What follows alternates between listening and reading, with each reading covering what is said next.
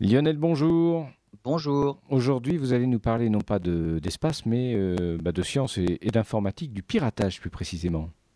Oui, pour protéger les données d'un ordinateur, les scientifiques et les industriels essaient maintenant de plus en plus la technique de ce qu'on appelle l'air gap. Elle consiste à isoler l'ordinateur de tout réseau physique et même sans fil. Des experts de l'université Ben Gurion en Israël ont réussi quand même à pirater ce genre d'ordinateur avec une technique toute nouvelle pour en voler les données.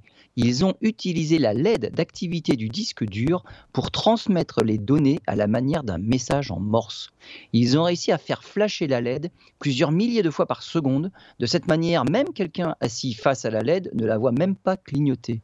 Le signal a été récupéré par une caméra qui filmait la LED, mais on pense déjà pouvoir même le récupérer par un drone qui la filmerait depuis même l'extérieur du bâtiment. On pense déjà à protéger son ordinateur du piratage en cachant la webcam ou en bouchant le micro. Eh bien maintenant, il faudra aussi penser à cacher la LED du disque dur.